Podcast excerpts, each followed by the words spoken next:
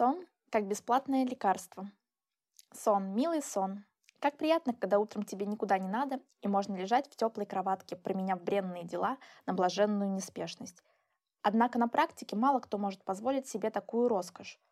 Ученые подсчитали, что среднестатистический американец спит около 7 часов в день, россиянин примерно столько же, а японец и вовсе довольствуется 6 часами. В общем и целом, в мире до 70 миллионов человек не получает достаточное количество сна. Невролог Майкл Яффа из Университета Флориды долгое время изучал, как черепно-мозговая травма и нехватка сна влияет на мозг. В своей статье он отмечает, что еще в 1942 году 84% американцев получали рекомендуемые 7-9 часов. В 2013 году этим могут похвастаться только 59%. А если говорить о гендерном различии, то мужчины в среднем спят на 25 минут меньше, чем женщины. При этом большинство респондентов признают, что абсолютно не высыпаются. В то же время не совсем понятно, как устанавливаются сомнологические границы. Кто решает, сколько часов нужно проводить в царстве Морфея? Ученые считают, что здесь важно ориентироваться именно на свои ощущения. Если вам достаточно 7 часов, чтобы чувствовать себя бодро, значит, это ваше время. Но если даже после 10-часового сна вы чувствуете себя разбитым и уставшим, впору не уменьшать количество сна, а посетить врача. Недостаток сна не ограничивается одной лишь усталостью. Исследователям удалось обнаружить, что депривация сна может негативно воздействовать на синаптическую пластичность и кодирование памяти, приводя к невнимательности и рассеянности. А дети, которые спят меньше положенного времени, обычно могут похвастаться около 10 хроническими заболеваниями, включая сердечно-сосудистые, диабет, астму, депрессию, ожирение. Правда, не совсем ясно, дело ли в том, что неправильный режим приводит к проблемам со здоровьем, или же напротив, именно эти заболевания и способствуют нарушениям сна. Например, гипертериоз – заболевание щитовидной железы, приводит к гиперактивности ребенка и может вызывать бессонницу. Любопытно, что у недосыпа есть прямая связь с перееданием. Так, в одной из своих лекций научный журналист Ася Казанцева отметила, что у невысыпающихся людей обычно увеличивается вес, так как чувствительность к инсулину снижается.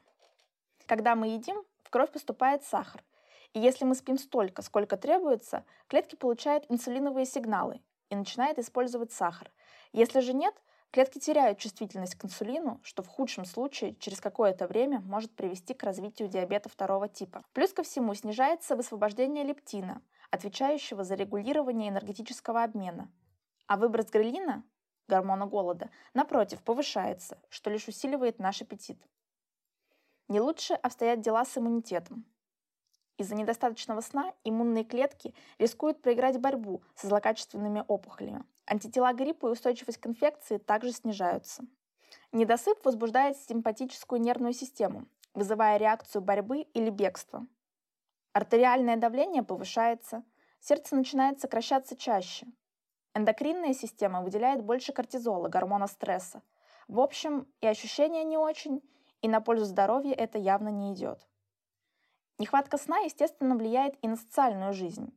Как вы можете догадаться, также отрицательно.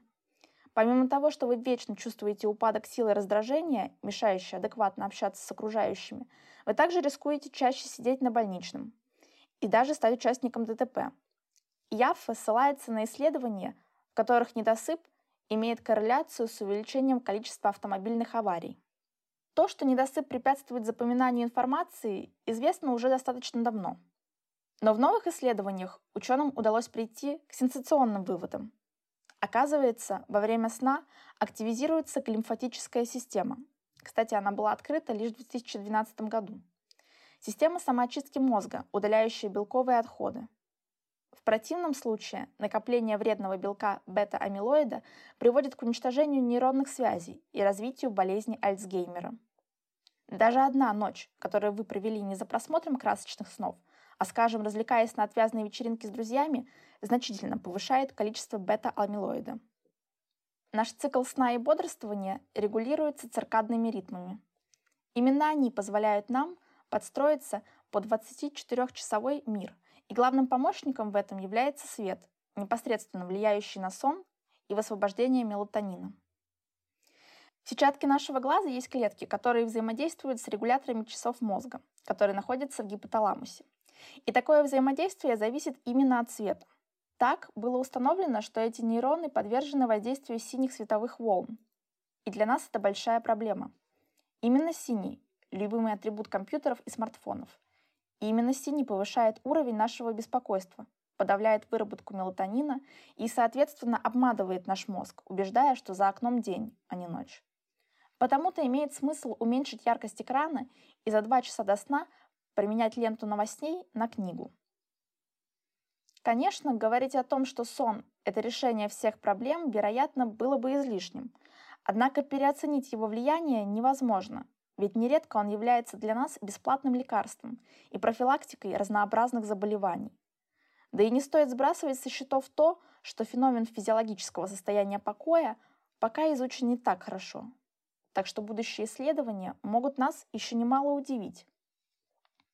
Отказывайтесь от ночных смен на работе, меняйте вечерние обновления страницы соцсетей на чтение шуршащих страницами книг. Не стесняйтесь, если вам требуется не 8, а все 10 часов для сна. И приятных сновидений!